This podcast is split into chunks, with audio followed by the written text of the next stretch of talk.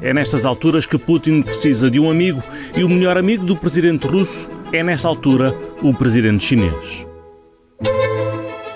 Viva! Está com o Expresso da Manhã. Eu sou o Paulo Baldaia.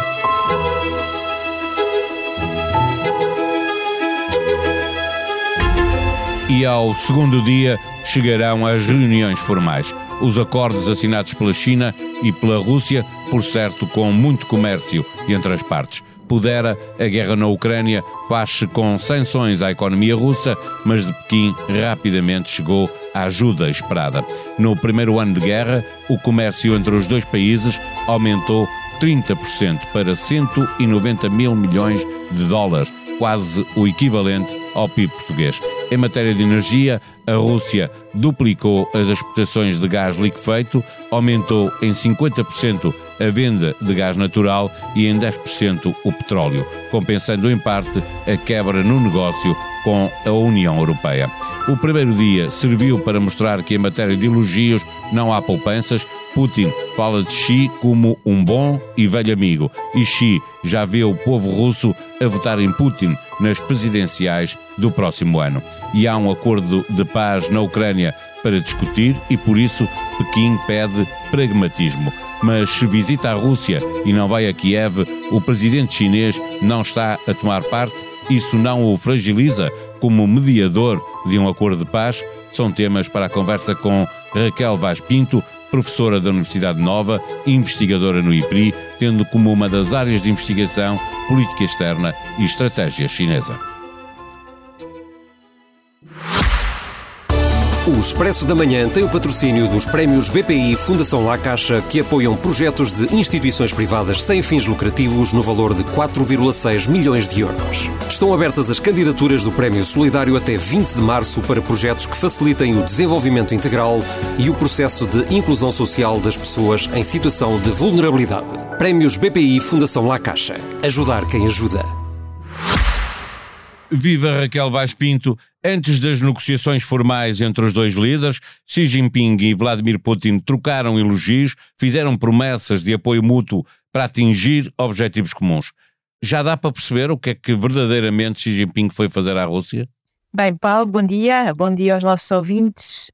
Um, dá para perceber, uh, embora não haja até agora quaisquer grandes surpresas uh, Xi Jinping, uh, o, que o, que está a fazer uh, na Rússia é uma dar a Vladimir Putin a possibilidade, o reforço desta parceria entre a China e a Rússia e, ao mesmo tempo, utilizando ou incluindo esta sua visita, que também tem aqui um conjunto de dossiês mais específicos, mais sectoriais, uh, mas evidentemente o que nos interessa é perceber uh, até que ponto ou como é que vai ser uh, a relação face à, àquilo que acontece na Ucrânia, ou seja, a guerra, a China não diz guerra, diz crise, e do lado da Rússia, então nós também sabemos que não se utiliza a palavra guerra, utiliza-se a expressão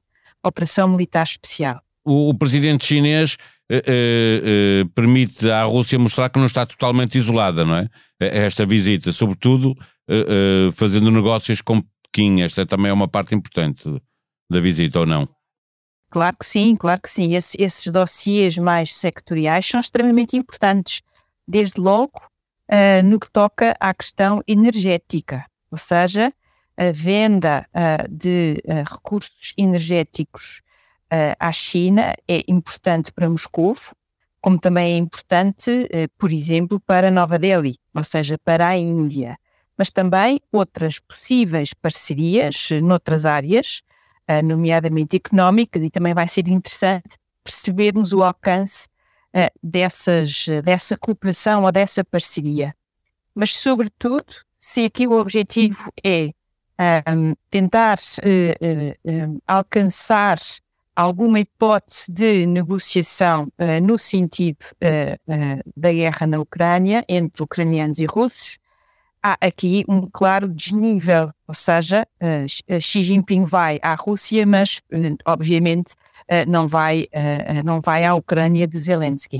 E isso significa que, no fundo, perde o equilíbrio necessário para ser um mediador capaz neste conflito, porque não indo a Kiev, toma parte, não é? No conflito, de certa maneira. Eu, eu, penso que essa posição da China até agora é, é, a posição da China é a mesma, ou seja, ela tem sido até nesse sentido bastante coerente, um, eh, seja através para já o facto de não caracterizar o que está a acontecer no, no, no, terreno ucraniano por aquilo que é. E esse é um aspecto que pode parecer um pormenor, mas é um aspecto muito importante. E em segundo lugar, porque ao fazer esta sua tentativa uh, de mostrar que está a tentar alcançar uh, um acordo, um acordo, uma possível paz, que uh, naquele plano que saiu, enfim, não é plano e também não é paz, os tais famosos 12 pontos, um, há um aspecto muito importante, que é a questão do nuclear como uma linha vermelha, e esse é um fator que deve ser encarado de forma muito positiva, mas depois encontramos toda uh, uma uh, retórica e prática que une uh, a China e a Rússia, nomeadamente a questão do, da resposta um, ao, ao Ocidente, a questão da resposta ou esta ideia da multipolaridade. A NATO e aos Estados Unidos, não é? O secretário de Estado norte-americano, Anthony Blinken, expressou o ceticismo sobre as propostas de paz da China neste primeiro dia de, de, visita, alertando que elas podem ser uma tática paralisante para ajudar as tropas russas no terreno, na Ucrânia. A verdade é que é impossível evitar esta proposta, não é? É o que existe para discutir e, portanto, neste momento a China aparece como principal eh, protagonista, com exceção, claro, dos que estão em guerra, a Rússia e a Ucrânia. É ou não impossível fazer de conta que este, que, que este que esta proposta, este plano destes 12 pontos é a única coisa que há em cima da mesa neste momento? Um, é, é, é, a única coisa que há em cima da mesa porque uh, uh, em, em, si mesmo não há nem plano nem paz naquele documento. Uh, e, e, e, também temos que ter em conta que o país que se tinha vindo a posicionar para mediar este conflito, ou pelo menos dando essas indicações de forma mais clara, era a Turquia.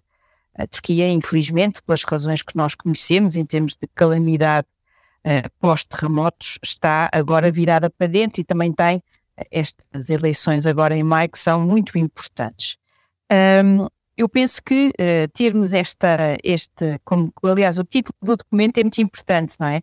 A, a posição uh, da, da China sobre a resolução política da crise da Ucrânia. Portanto, não é nem plano nem paz.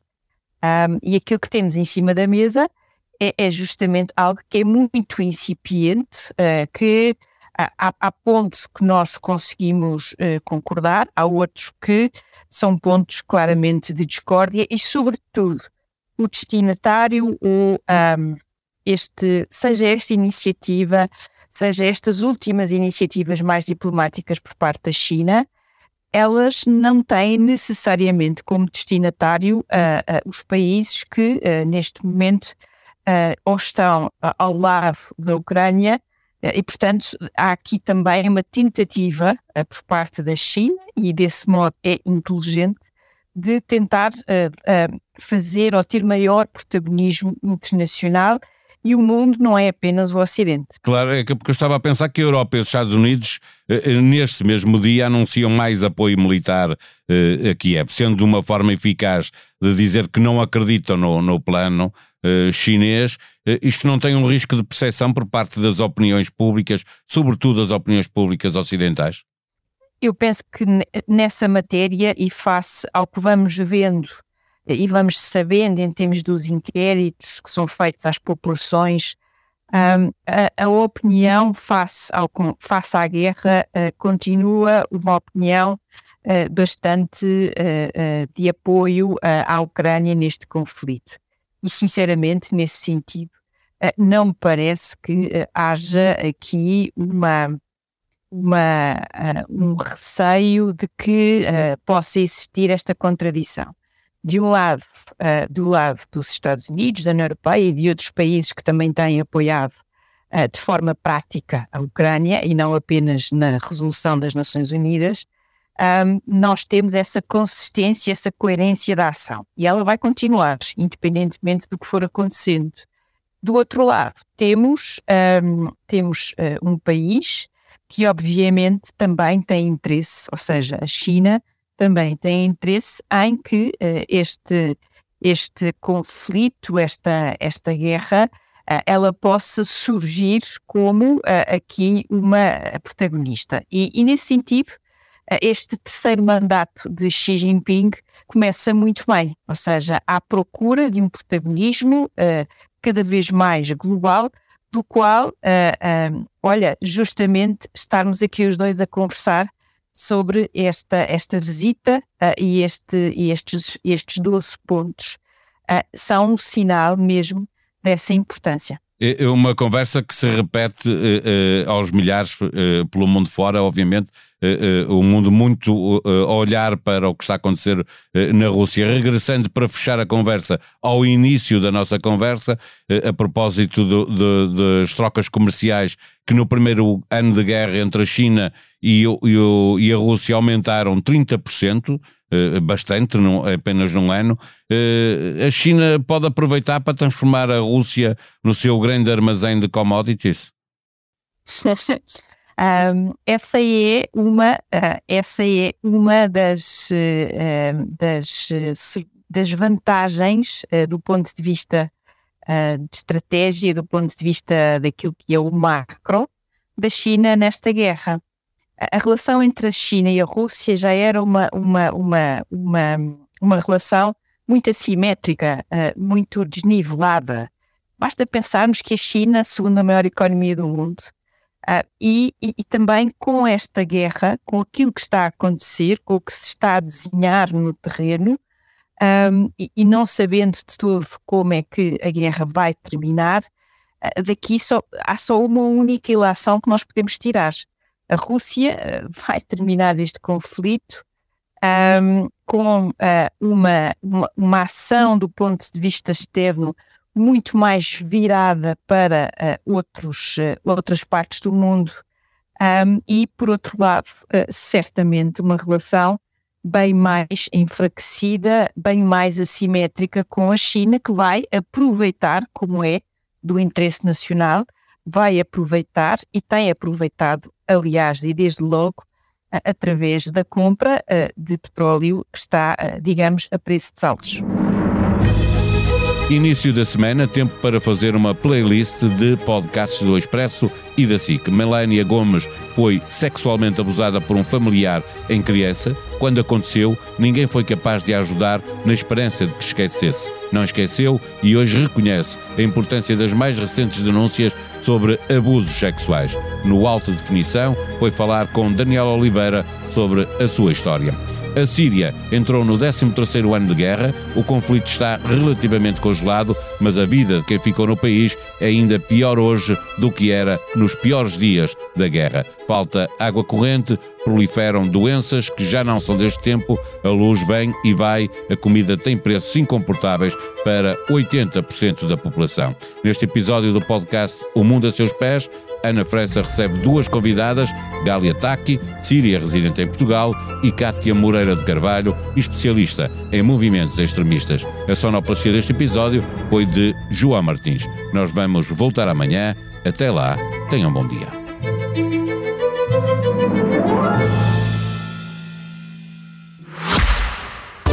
O Expresso da Manhã tem o patrocínio dos prémios BPI Fundação La Caixa, que apoiam projetos de instituições privadas sem fins lucrativos no valor de 4,6 milhões de euros. Estão abertas as candidaturas do Prémio Solidário até 20 de março para projetos que facilitem o desenvolvimento integral e o processo de inclusão social das pessoas em situação de vulnerabilidade. Prémios BPI Fundação La Caixa. Ajudar quem ajuda.